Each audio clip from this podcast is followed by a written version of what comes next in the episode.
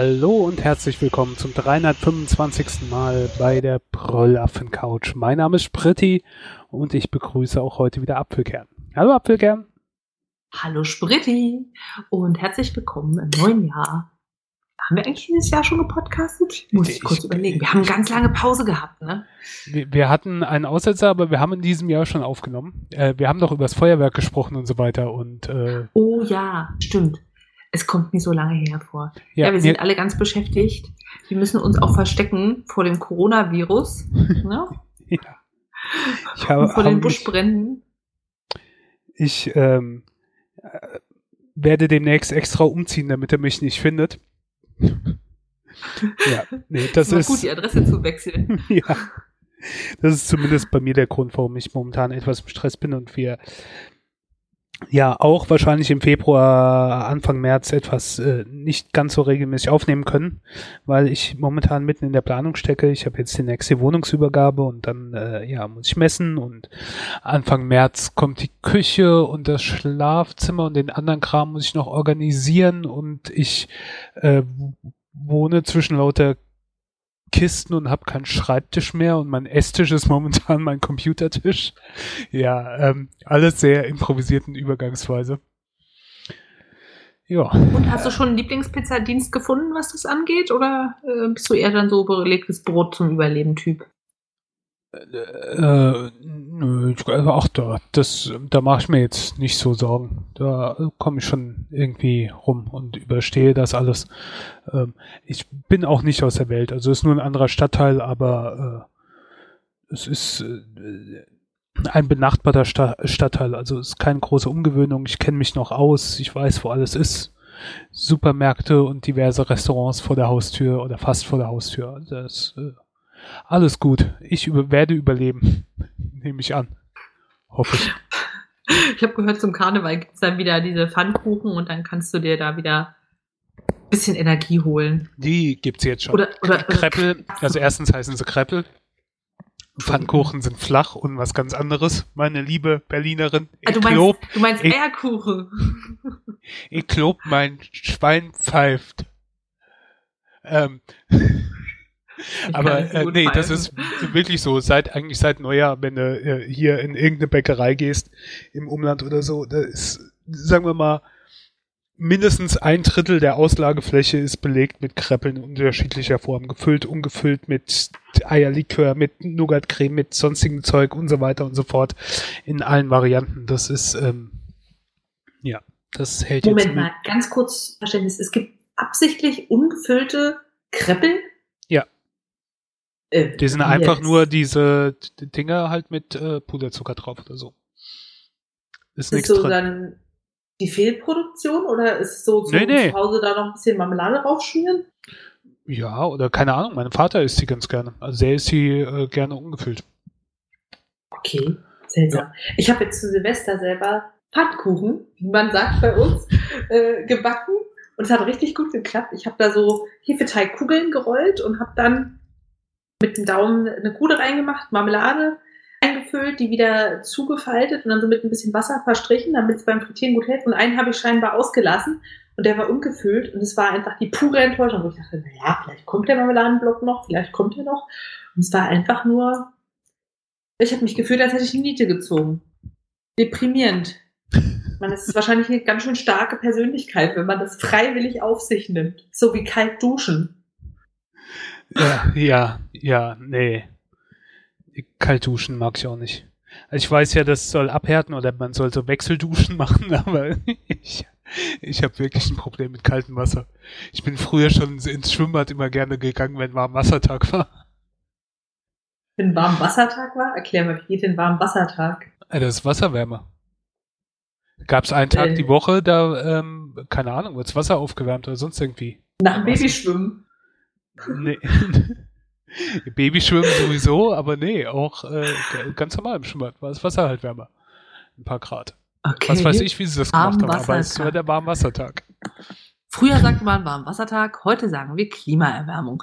Okay. Interessant. Ähm, Ja. Äh, gibt sogar immer noch. Ähm, mein erster Treffer war äh, hier, Hallenbad in Mainz-Bombach, das ist da, wo ich wohne, Freitag 7 bis 21 Uhr Warmwassertag, Samstag Warmwassertag, Sonntag Warmwassertag. Ja, gibt sogar drei Warmwassertage. Wie warm ist denn Warmwasser? Ja, nicht wie im Thermalbad, aber keine Ahnung, ist halt wärmer.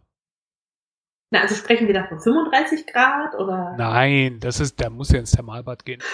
Aber es ist halt ein paar Grad wärmer. Das ist halt äh, für so Weicheier wie mich. Ich habe mir jetzt angewöhnt, nach dem Sport, also wenn meine Körperkerntemperatur höher ist und ich dann dusche, eigentlich dusche ich immer nur nach dem Sport. Wenn du halt irgendwie dann drei, vier Mal die Woche Sport machst, dann dusche ich halt danach. Oder wenn ich jetzt doll geackert habe, dann wegen direkt, naja, ähm, dass ich dann wirklich kalt dusche, jetzt nicht mit 0 Grad, aber ich weiß, ich habe keinen Thermostat, keine Anzahl schon richtig kalt, dass ich von unten anfange, je höher man kommt Richtung Becken, ich denke, oh Gott, ich werde erfrieren und dann einmal schnell über alles drüber. Ich denke so, ich spare Wasser, ich spare Energie, es ist gesund, ich dusche nicht so ewig, toll. Es ist natürlich ein bisschen furchtbar kalt, aber wenn du aus der Dusche kommst, frierst du nicht mehr, dann ist es sogar angenehm warm. Am Anfang kostet es mich immer Überwindung, aber es geht. Ich mache es immer so als aufsteigende Dusche, dass man eben von unten am Bein beginnt, dann die Außenseite, dann nach oben zum Becken, dann an der Innenseite wieder runter, das gleiche beim zweiten Bein, dann die Arme, dann Brust, dann Rücken, dann Gesicht abstellen, schnellstens einschäumen und dann nochmal das Ganze zum Abduschen. Übrigens. Es, es funktioniert ganz gut. Und dann ist aber die deprimierende Geschichte, mein Freund, wir machen meistens zusammen Sporteinheiten, duscht dann immer davor, danach, wenn er vorher drin ist, dann denke ich mir so, oh Gott, der hat ja noch kälter gestellt. Aber dann schiebe ich einfach den Regler wieder zurück und verrate es einfach keinem, dass ich ein bisschen wärmer geduscht habe. Immer noch kalt, aber nicht, ja. nicht Eis.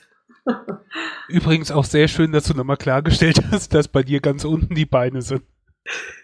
Du gibst bestimmt Leute, die Da fange ich ganz unten an, nee, an, am Kopf.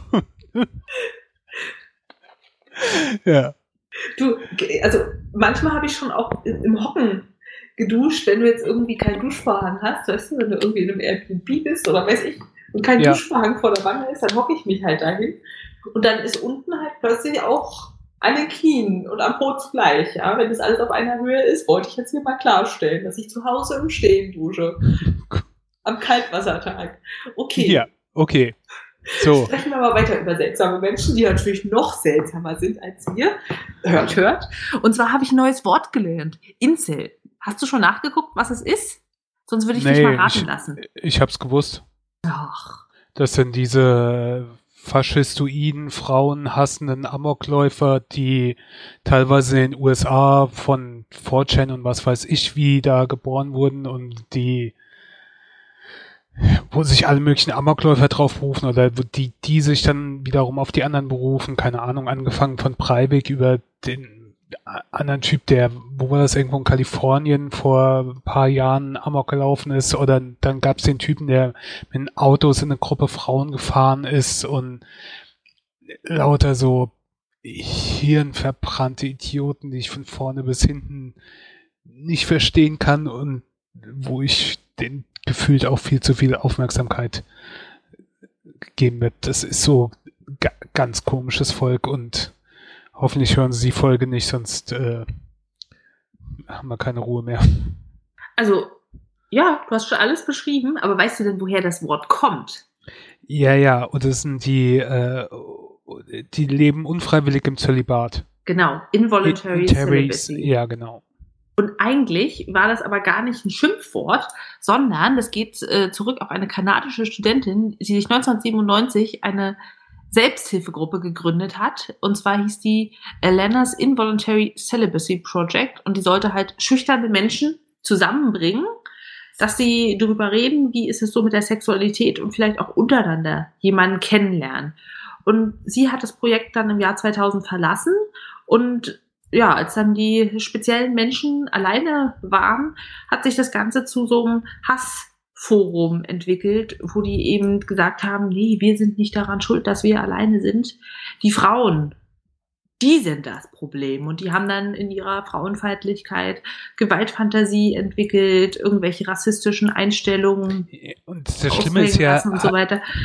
Und die kann man auch einfach als Angry White Man bezeichnen. Das Schlimme ist auch, äh, dass finde ich zu harmlos, Angry White Man. Und es ist ja, bleibt ja auch nicht bei Gewaltfantasien, mhm. sondern es gibt ja einige, die das in die Tat umsetzen und sich dann auch darauf be beziehen. Also die das ausdrücklich in ihren Manifesten, Videoveröffentlichungen, Livestreams, sonst irgend sowas dann quasi so ankündigen, warum sie das machen. Also und ah, ja.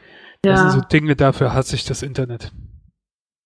Ja, dass es halt diese Menschen zusammenbringt. Also ich wusste, dass es diese Art Menschen gibt und ich wusste auch, dass Männer teilweise ganz überzeugt davon sind, dass ihnen das zusteht, irgendwie Frauen sexuell benutzen zu dürfen oder dass die denken, Frauen müssten sich bereitstellen und so weiter und wenn die es nicht tun, Gewalt anwenden. Aber diesen Griff Insel, weiß nicht, ob ich den schon mal gehört beziehungsweise bewusst nach wahrgenommen habe. Als ich das erste Mal gelesen habe, dachte ich, es klingt ja irgendwie wie Excel. Was ist das denn? War ein bisschen überrascht, dass es so gar nicht in Richtung Excel geht. Ja. Ja. Okay. Wie bist du da drüber gestolpert? Irgendwas auf Twitter. Ah.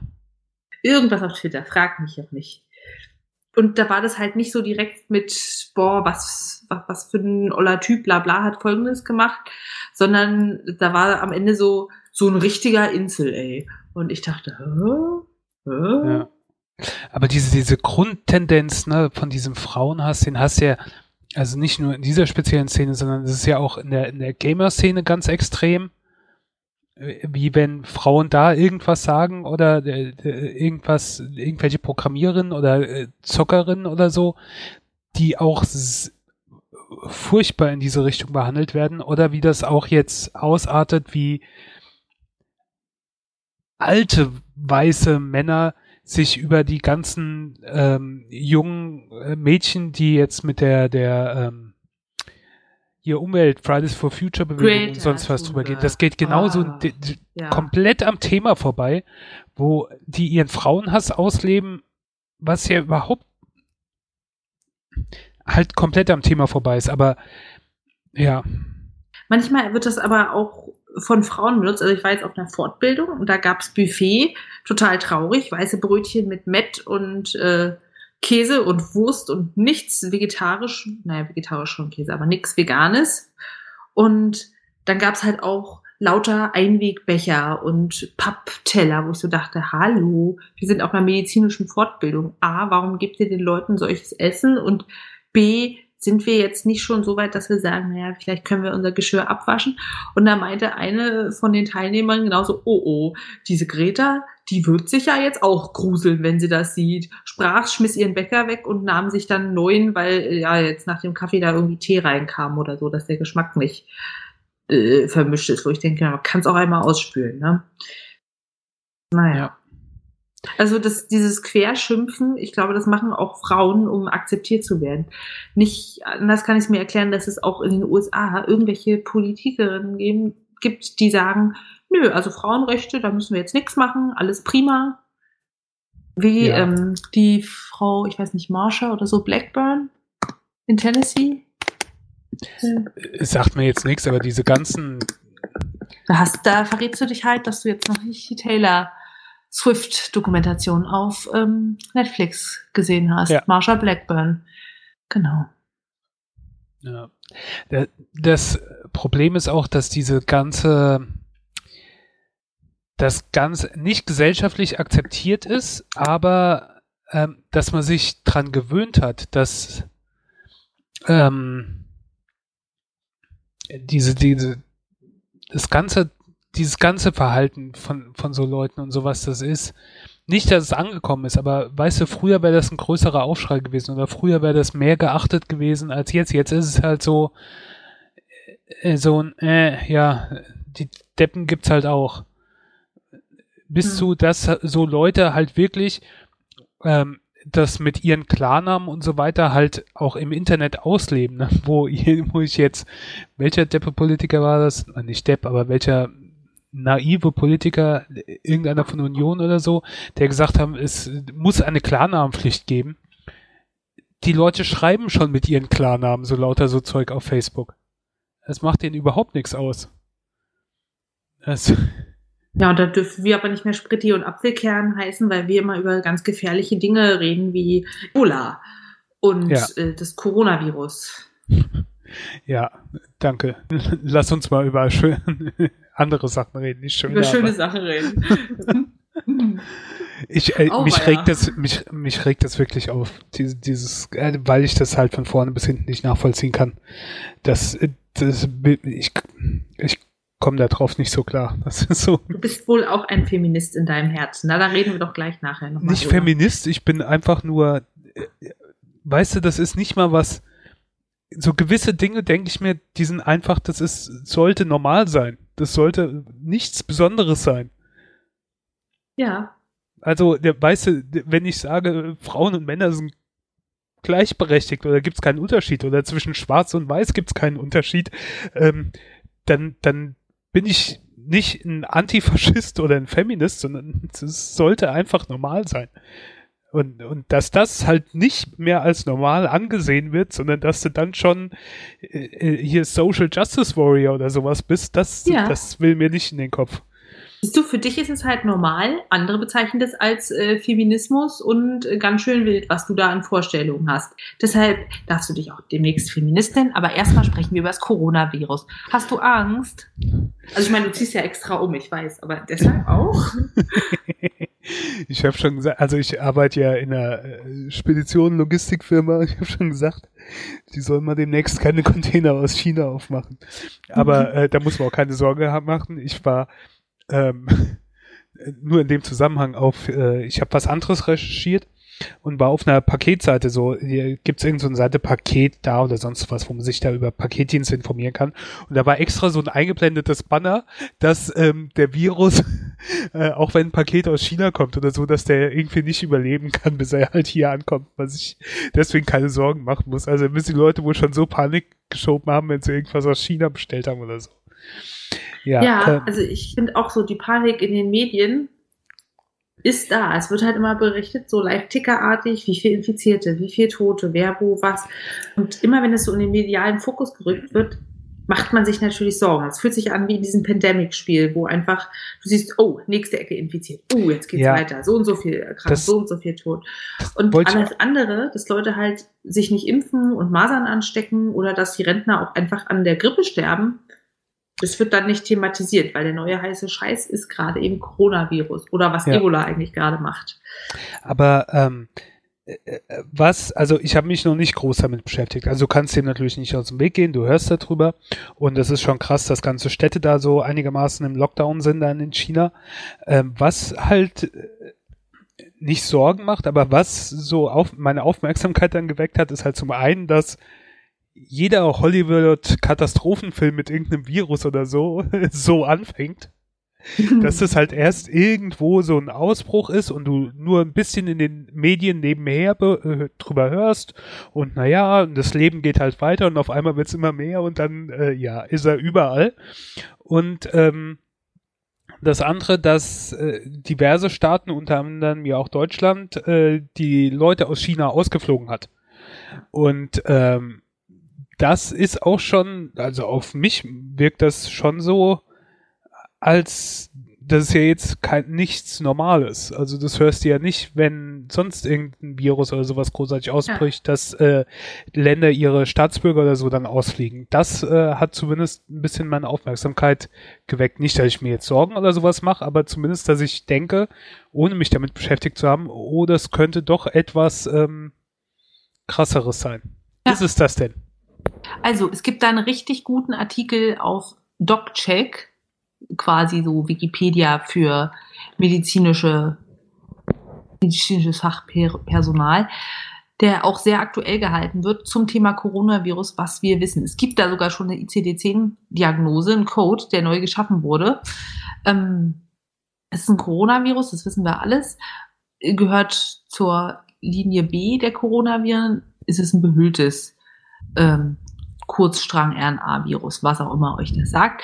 Virus Nichts. heißt immer, lange außerhalb des Körpers kann es nicht leben. Deshalb sagt dein Speditionspartner, nee, äh, wenn das Paket da ein paar Wochen unterwegs war, ist es tot. Es braucht einfach eine Wirtszelle, um sich daran vermehren zu können. Einen richtigen Namen hat man noch nicht. Das heißt NCOV wie Novel Coronavirus, aber es gibt schon verschiedenste Namensvorschläge, wie zum Beispiel Wuhan Coronavirus, ist halt immer so ein bisschen unschmeichelhaft für die Region. Deshalb denkt man sich auch, na ja, vielleicht nennen wir es ja auch Wuhan Respiratory Syndrome Coronavirus, klingt jetzt auch nicht netter.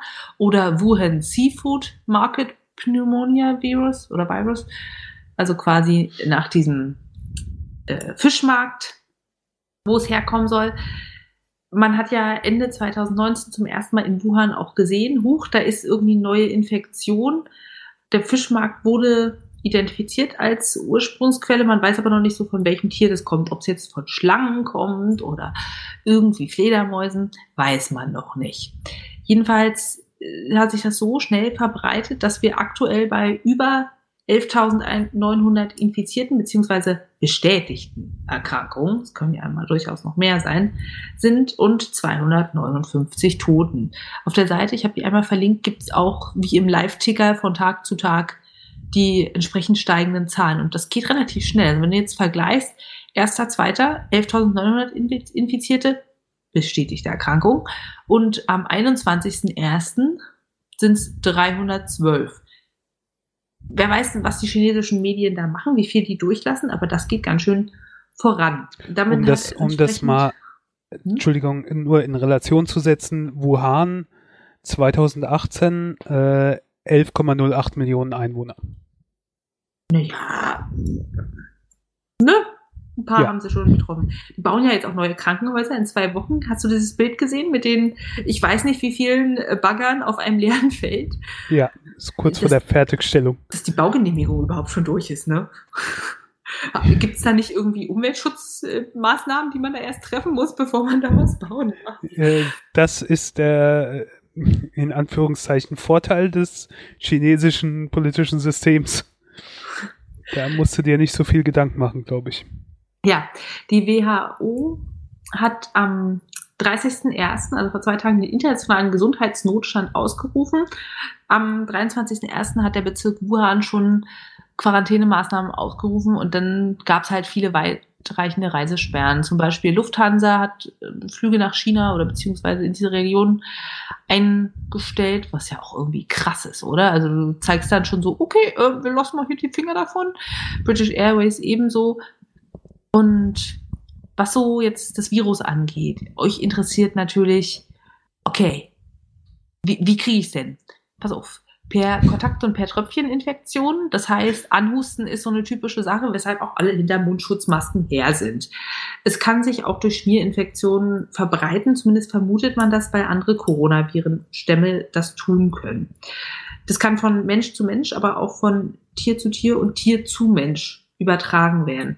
Deshalb sage ich ja immer, jetzt hört doch mal auf, Fledermäuse und Schlangen und so komische Tiere zu essen, aber auch Rinder und Schweinegrippe gibt's. Also wenn man die nicht essen würde, boah, da hätte man weniger Probleme. Naja, ähm, das wird über die Atemwegszellen aufgenommen.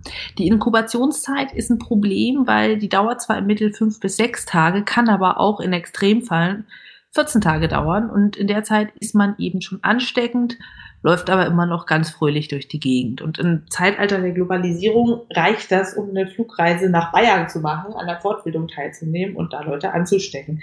Das ist halt schon echt gruselig. Vor 100 Jahren hättest du gesagt, naja, in China irgendwie, was weiß ich für eine Pest, da fällt doch hier kein Sack Reis um, sind ja weit weg, aber heutzutage geht das schnell. Und das ist schon irgendwie bedrohlich, finde ich. Vor allem, wenn man in einer Hauptstadt lebt und sich denkt, na gut, hier fliegen sie alle rein.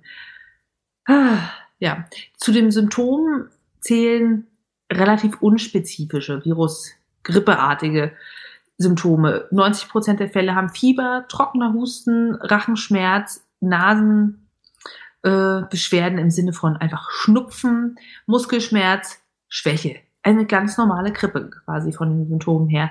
Wenn es weitergeht, dann sind eher ältere und immunschwache Personen betroffen, die kriegen dann eine Entzündung des Lungengewebes, also nicht wirklich wie eine Lungenentzündung mit ähm, naja, letztendlich Entzündungsmaterial, was da liegt, sondern einfach das Gewebe der Lunge ist entzündet. Und das kann jemand, der zum Beispiel eh schon ein Atemwegsproblem hat oder Herzproblem hat, einfach umbringen. Wenn dann insgesamt auch noch ähm, die Lungen, das Lungenzell mit entzündet ist und das Atmen noch schlimmer wird, dann geht es Richtung Atemnot, Schnellatmigkeit, Brustschmerz und dann können die Leute auch ein akutes Lungenversagen bekommen, Nierenversagen, Sepsis, septischer Schock, Tod. Und wenn sich da noch eine andere Infektion oben draufsetzt, naja, schwer. Das Problem ist jetzt so richtig zur Letalität können wir noch nichts sagen. Es wird geschätzt, in der Gesamtpopulation, also der normalen Bevölkerung, liegt die Mortalität zwischen zwei und drei Prozent, die daran wirklich sterben, ist damit also viel niedriger als zum Beispiel vom SARS-Coronavirus. Da sind zehn Prozent gestorben. Und beim MERS-Coronavirus, da sind so 20 bis 40 Prozent gestorben. In aber besonderen Gruppen, wie gesagt, die alten Leute, die Immungeschwächten, kann die Letalität, die Tödlichkeit der Erkrankung viel höher liegen. Zum Beispiel 20 Prozent bei Leuten mit Diabetes und so weiter. Also es ist dann deutlich höher, wenn du schon geschwächt bist. Ist natürlich wie bei der ganz normalen Grippe. Ähm, man kann das Virus inzwischen nachweisen. Die haben das Genom des Virus am 13.01. identifiziert und deshalb kann man es jetzt mit PCR nachweisen. Man macht einen Abstrich, man vermehrt bestimmte Abschnitte, die bekannt sind aus dem Virus. Da gibt es quasi so ein Puzzleteil, das dockst du ran und wenn das passt, dann kannst du das Material vermehren und dann machst du da eine Farbkodierung, dann siehst du, okay, das ist da mit drin. Du kannst es aber jetzt noch nicht im Blutbild nachweisen. Du musst da eine Art Strich machen in dem Sinne. Therapie gibt's halt nicht wirklich, weil es ist eine Virusinfektion. Das heißt, Antibiotika bringen nur was, wenn sich dann noch ein anderer Keim oben drauf ist. Selbst es geht wirklich eher so um unterstützende Behandlung im Sinne von Sauerstoffgabe, wenn die Leute nicht essen, trinken können, Infusionen, dann einfach Aufnahme, Überwachung von Herz-Kreislauf-Funktion und Antibiotika, wenn sich noch was anderes oben drauf setzt und es Richtung Sepsis geht. Das macht es halt auch so schwer, weil du keine gezielte Therapie hast. Ja, jetzt ist die Frage, oh Gott, was können wir tun? Umziehen? Sich in der Wohnung einschließen? Ich würde dir ähm, vorschlagen, dass du dich mit Händedesinfektionsmittel noch ein bisschen bevorratest. Da gibt es extra Virozide, also wo extra auch Viren umgebracht werden damit. Das kannst du dann dir besonders anlegen. Vor allem auch Oberflächen, die viel touched werden, Toilettengriffe, Tastaturen. Äh, lass die in Frieden oder zieh Handschuhe an und schmeiß die weg. Mach wieder ganz viel Müll, die arme Greta und wir. Mundschutz natürlich. Schutzanzüge sind auch beliebt. Wobei, das würdest du dann eher machen, wenn du zum Beispiel Krankenhauspersonal in Wuhan bist. Ja, Impfung gibt's noch nicht. Man arbeitet dran. Fand ich auch spannend. Und Meldepflicht besteht natürlich auch ja, es bleibt spannend. Also, wenn ich mir jetzt aussuchen könnte, was würde ich gerne haben, Coronavirus oder Ebola, ich würde eindeutig das Coronavirus nehmen. Wie sieht's bei dir so aus? Äh, auch, ich bin ganz zufrieden, so wie es ist. Ich, äh, in, in, das ist mein No-Virus hier. Dein No-Virus hier. Gilt das ja. auch für die Technik? No-Virus hier. Mal gucken, ob du dran bleibst. Gibt so wahrscheinlich auch einen Purity Ring dafür, oder? Mhm. Wenn man No Virus for Ear macht. Ja. Deshalb machst du immer Baumwassertag. Jetzt wird mir alles klar. Ja, naja. Dann schauen wir mal, wie das so weitergeht. Sollen wir können mal, auch ja. weiter berichten, wenn denn jetzt bei Ebola keine Signale kommen, was sich da zumindest beim Coronavirus tut. Ich hoffe, die Stammhörer akzeptieren diese Entscheidung. Ja. Ähm, der Coronavirus hat auf jeden Fall in der kurzen Zeit, wo er jetzt hier so äh, wütet oder wo man was mitbekommt, mehr mediale Aufmerksamkeit bekommen als Ebola hier, ähm, seit wir unseren Podcast aufnehmen, gefühlt. Naja, die Leute mit Ebola werden halt schnell genug krank, dass die nicht mehr hier einfliegen können, ne? Ja. Ja. Na gut. Äh, sollen wir mal über äh, schöne Sachen reden, wie Musik zur Abwechslung? Jetzt schöne Sachen, dachte ich, waren eben noch Coronavirus.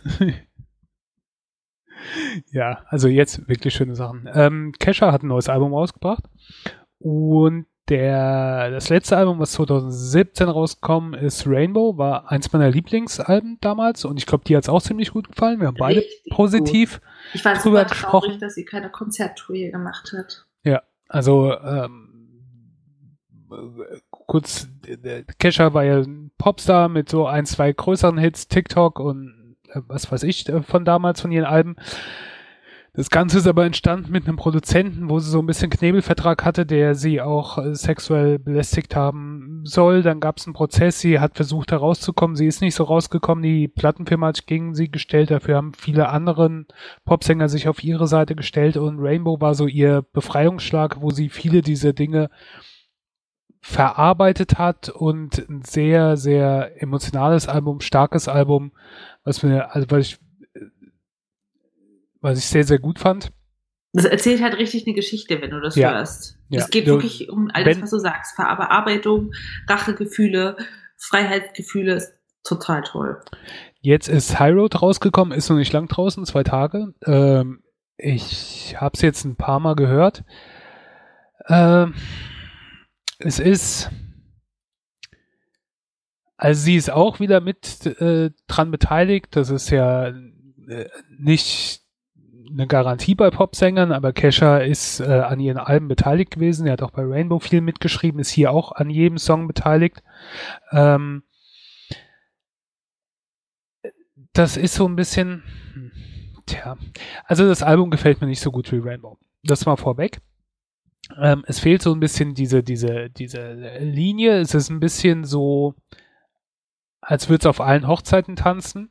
Es ist nicht schlecht, aber man merkt, glaube ich, auch so ein bisschen, sie, sie hat ihren Spaß mit dem Album. Sie experimentiert, sie hat ihre Freude wiedergefunden und sie will alles möglich machen, alles gleichzeitig und das äh, wechselt halt, ne? Von der eine ist ruhig, der andere ist aufgeregt, der Song, der nächste ist witzig, der nächste ist ernsthaft, überall. Ähm, das Album ist auch relativ umfangreich, es hat äh, 15 Songs, 50 Minuten. Ähm, erste Hälfte finde ich ein bisschen schwächer als die zweite. Ich mag auch diese experimentierfreudigen Sachen. Das ist, ähm, keine Ahnung, Birthday Suit ist ein Song, der so ein bisschen von Videospielen inspiriert ist. Also ähm, sollte man sich mal anhören, das ist sehr interessant. Ähm, also ja,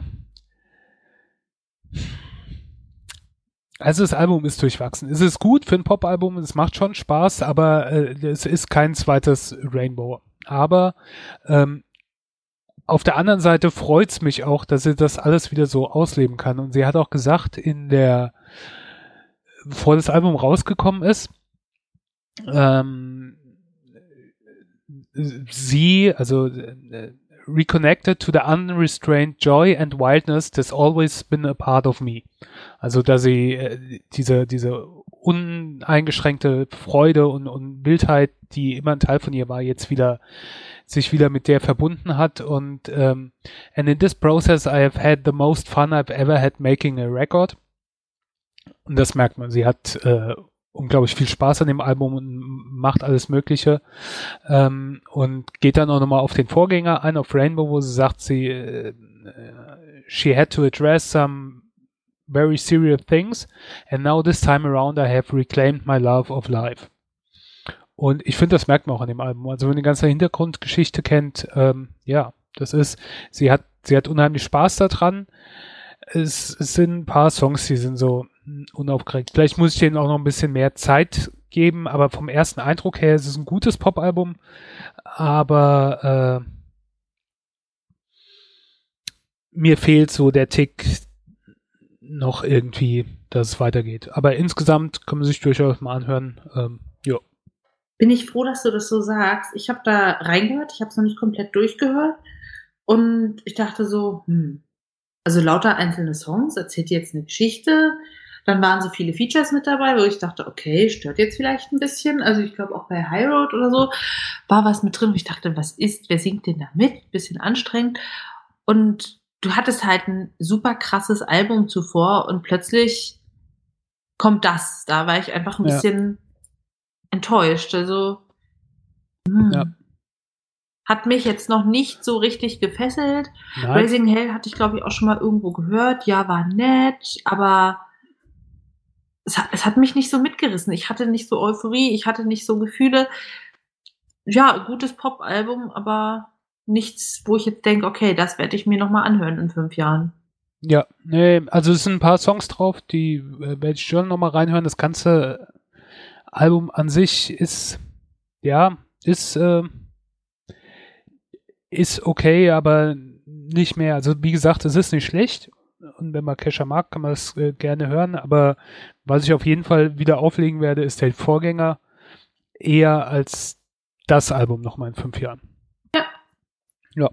Was du auflegen könntest, weil du bist ja der Hörbuchtyp, wäre Untenrum frei von Margarete Stukowski. Hast du schon mal aufgelegt oder? Ich habe gedacht, da hast du dich schon mal untenrum frei gemacht.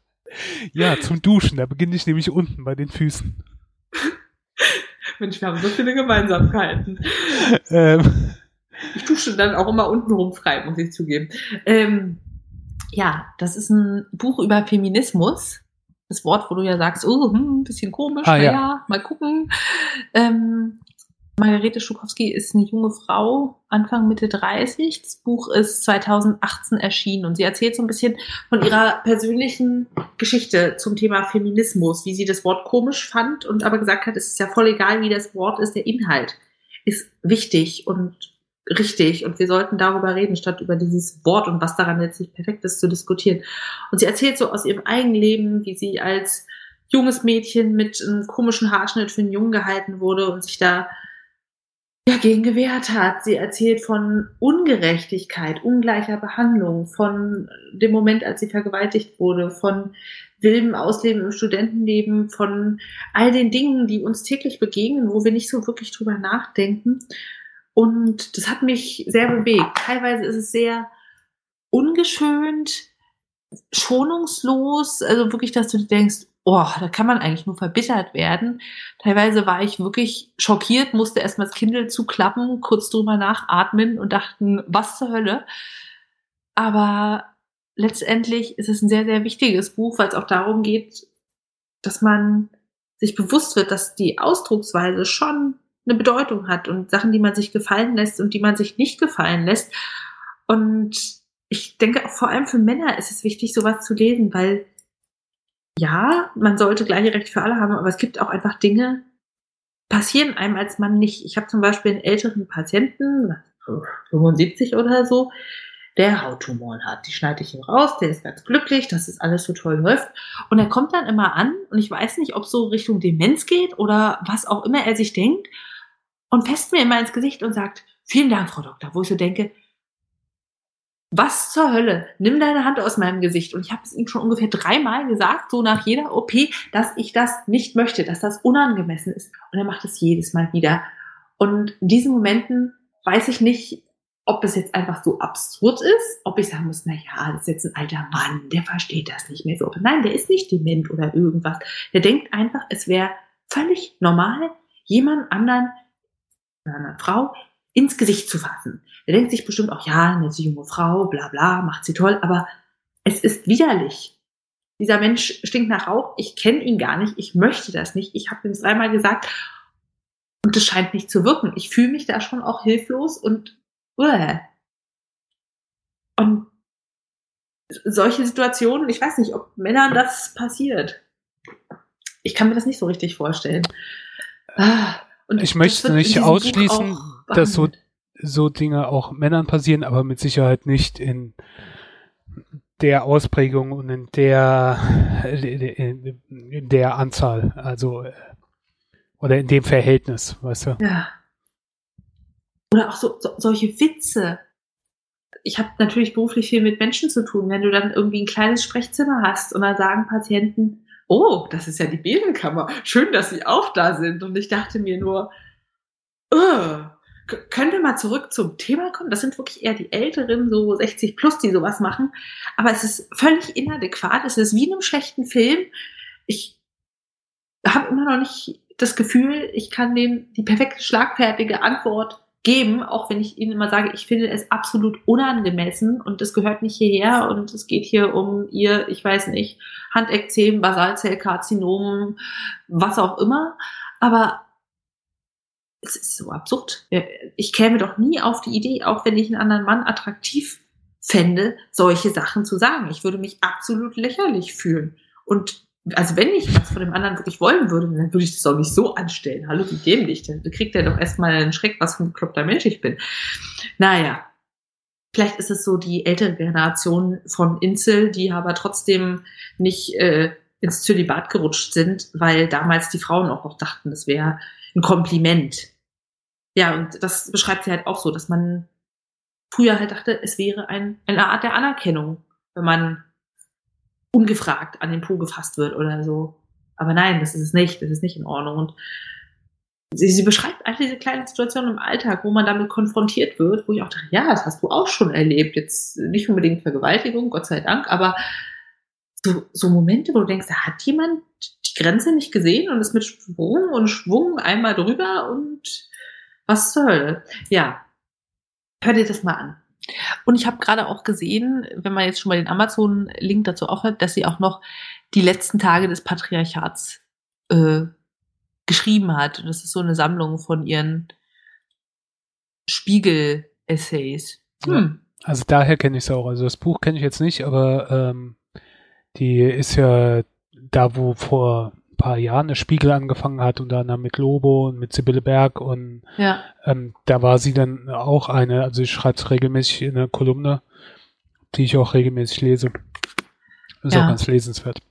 Ist absolut lesenswert, weil wichtig, damit das eben nicht mehr passiert und man sich solche Sprüche nicht mehr anhören muss. Oh, das ist, ist wirklich absurd, finde ich.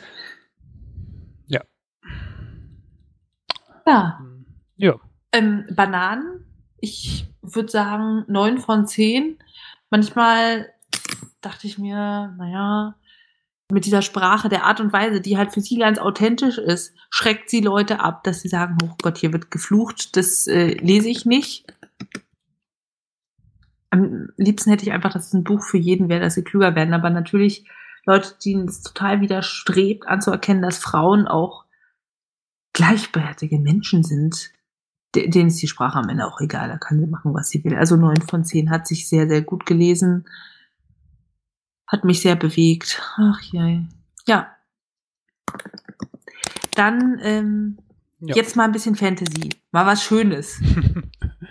Schön, äh, äh, äh, ja, doch. Aber ähm, Okay, also ich habe ein Buch gelesen, den ersten Band von der Reihe. Momentan bin ich am zweiten dran. Ähm, von Scott Lynch, Die Lügen des Locke Lamora. Ähm, Englisch die Gentleman Bastards. Äh, ist ein neueres Buch. Ich weiß gerade gar nicht, wann es rauskam. Ist noch nicht so alt. Äh,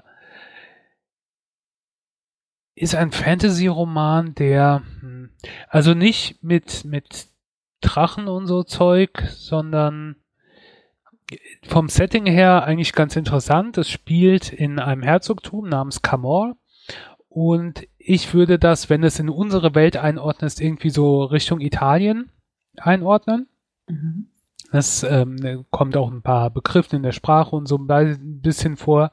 In diesem Herzogtum Camor, das ist ein Stadtstaat, ähm, lebt Locke Lamora. Locke Lamora war ein Waisenkind. Da gab es mal einen Virus, der einen Teil der Bevölkerung ausgelöscht äh, hat. Und, Sag mal, ähm, das ist ja eine beliebte Geschichte, oder? Ja, und äh, die Waisenkinder werden dann, wurden manchmal dann aufgelesen von dem Herrn der Diebe und äh, der ähm, hat sein Reich unterirdisch auf dem Friedhof gehabt und in den Gruften und so weiter haben die dann gewohnt und er hat sie halt rausgeschickt zum Klauen. Dann hat er ein paar Dinge angestellt, äh, die ihn da untragbar gemacht haben und dann wurde er weitergegeben an einen an einen Priester, einen blinden Priester, der aber gar nicht blind ist und dieser blinde Priester ist ähm, ja, hat, hat seine Gentleman Bastards gehabt. Der hat ein paar Jugendliche gehabt, die er zu so einer Bande geformt hat, die im Unterschied zu vielen anderen Verbrechern in dieser Stadt ähm, eher so Trickbetrügereien machen, so ein bisschen Oceans 11, also Leute austricksen, verkleiden, ähm, Schauspielern und nicht mit, mit Gewalt oder Brutalität vorgehen, obwohl auch in deren Vorgehen Gewalt und Brutalität kommt. Und was das Buch ganz oder zumindest mir ganz gut gefallen hat. Ich finde es manchmal ein bisschen mühsam, wenn du anfängst bei jemand ganz am Anfang als Kleinkind oder sonst irgendwie und dann erzählt es die Geschichte kontinuierlich weiter und du bist dann am Ende vom ersten Buch bist du dann so weit, dass es richtig losgeht. Wir fangen hier auch ganz am Anfang an aber relativ schnell machen wir dann einen Sprung in die Gegenwart und dann springt dieses Buch immer hin und her. Also du siehst in Rückblenden Dinge, die früher passiert sind und dann springt es aber auch wieder in die Gegenwart und das sind nicht lange Passagen, sondern das ist manchmal innerhalb von einem Kapit Kapitel, wo das hin und her springt. Das kann ein bisschen anstrengend sein, aber ähm, ich finde es eigentlich ganz gut, dass du direkt drin in der Action bist und dann wieder zurückgehst. In diesem in der Gegenwart, in der wir da sind, ist der, der alte Priester, der ihn herangezogen hat, äh, ist mittlerweile schon tot und Locke ist selbst der Anführer seiner kleinen Bande. Und ähm, die sie dienen nicht, aber der die Unterwelt wird von einem Capo ähm, beherrscht, der sich die so quasi wie so ein Pate, der halt die Unterwelt regiert und alle müssen ihm Geld bezahlen. Ne? Das erinnert so ein bisschen an Mafia oder sowas. Ähm, und ähm, es gibt auch den sogenannten geheimen Frieden, der im Prinzip bedeutet, dass die ganzen Verbrecher nicht den Adel bestehlen und dafür der Adel ähm, auch die Verbrecher so ein bisschen machen lässt. Mhm. Ähm, und Locke und seine Gentleman Bastards halten sich da nicht so ganz dran und denken sich, der Adel könnte auch ein bisschen sein Geld loswerden, äh, dürfen sich da aber auch nicht ähm, zu auffällig verhalten, weil dann hätten sie ein Problem mit allen. Ähm, und dann kommt aber ein neuer Verbrecher in die Stadt, der sogenannte Graue König, der scheinbar die Unterwelt übernehmen will und ähm,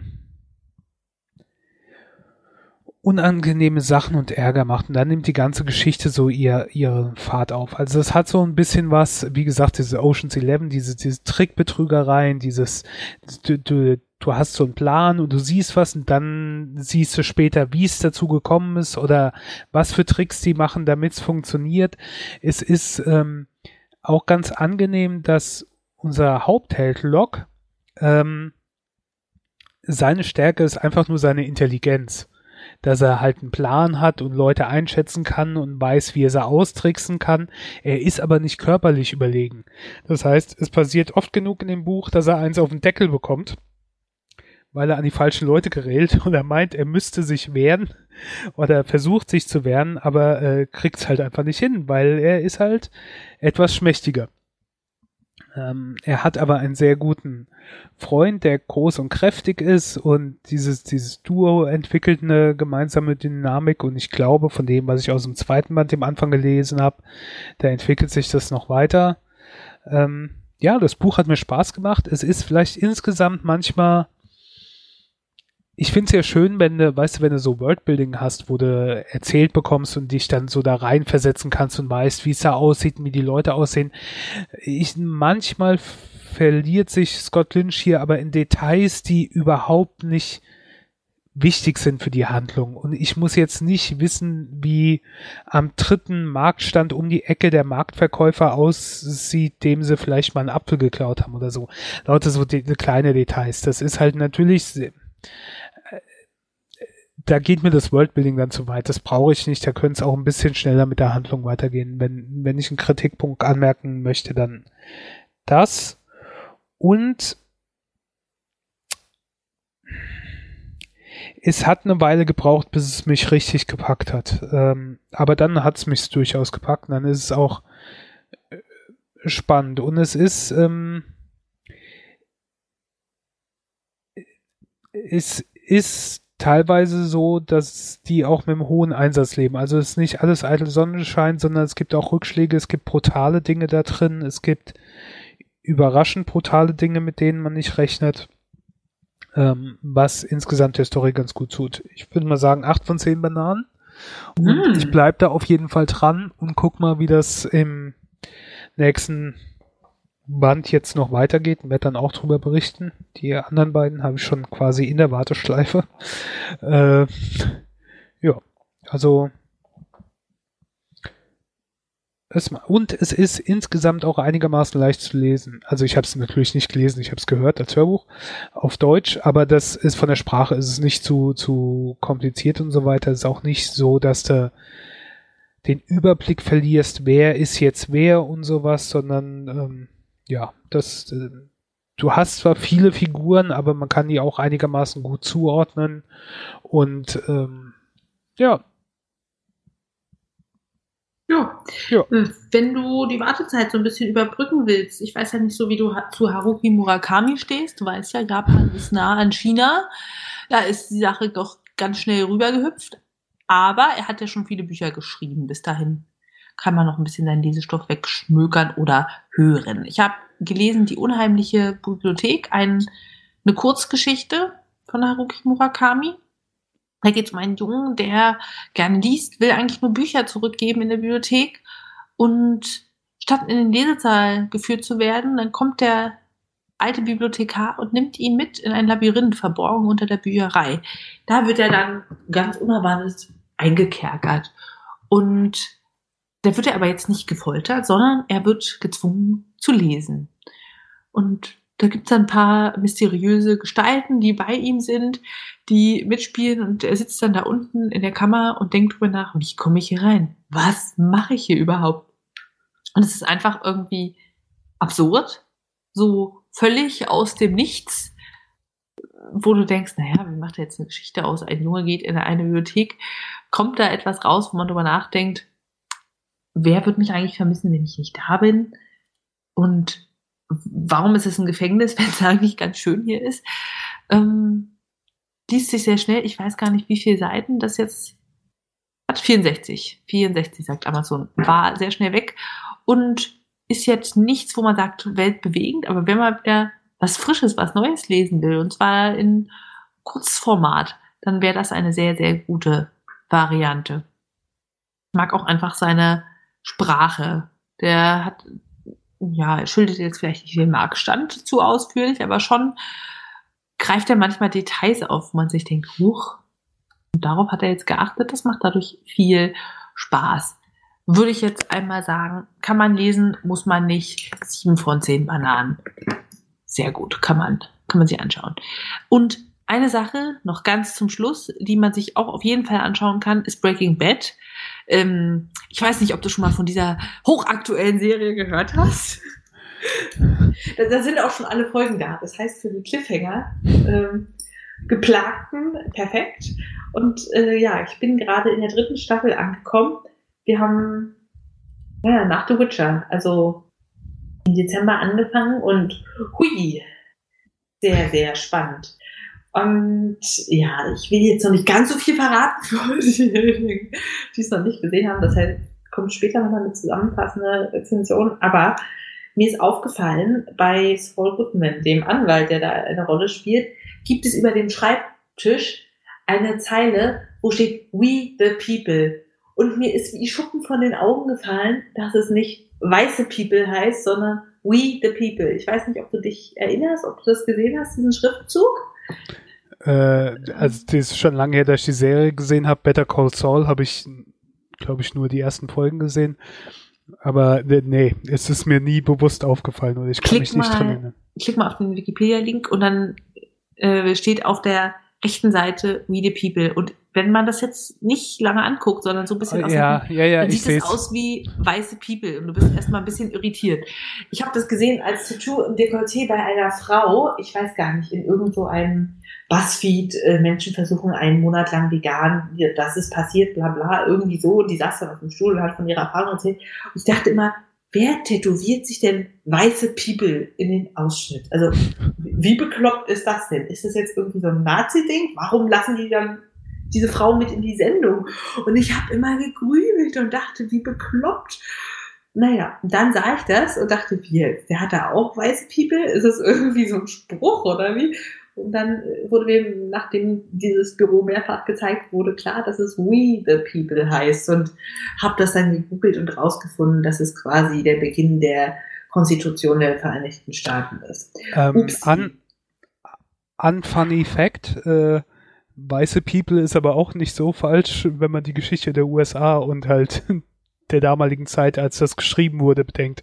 Denn da ähm, ja, waren die Schwarzen, die Ureinwohner ähm, Amerikas und allen möglichen anderen äh, auch nicht berücksichtigt oder gemeint mit. Ja, vielleicht ist es ja irgend so ein großes Verschwörungsding, was wir gerade aufgedeckt haben, weil ich oh äh, die ganze Zeit fehlgelesen habe. Ach ja. ja. Äh, ganz kurz bevor wir am Ende sind, als du hier Murakami gesagt hast, ja, der Name ist mir bekannt und ich wollte auch schon ewig was von dem lesen, hab's aber nie gemacht. Aber irgendwie habe ich gedacht, ja, den hatten wir schon einen Podcast, nicht nur von dir. Äh, du hast den ja schon mal erwähnt, sondern weißt du, wann der das erste Mal erwähnt wurde? In Folge 15. Und zwar unserem Jahresrückblick auf das Jahr 2011, beziehungsweise Dime noch nicht mal, du warst doch gar nicht dabei, äh, mit Connor, Markus und mir. Und ich bin mir unsicher, entweder Connor oder Markus. Ich glaube aber Markus hat das äh, in seinen, als sein Lieblingsbuch äh, damals gehabt, das äh, 1Q84. 84, ja. Ja, ähm, ja also ähm, ein affiges 2011 Teil 1 kann man schon mal was äh, zu ähm, Haruki Murakami hören. Ach ja. Das waren noch Zeiten. So. Mhm. We, the Brüllaffen, verabschieden uns für diese yes. Folge. Wir hatten einen wilden Warmwassertag hier mit euch und vielleicht versucht ihr auch mal von unten anfangen ja. zu duschen. Bis dann. Und bis dahin, habt eine schöne Zeit. Tschüss. Tschüss.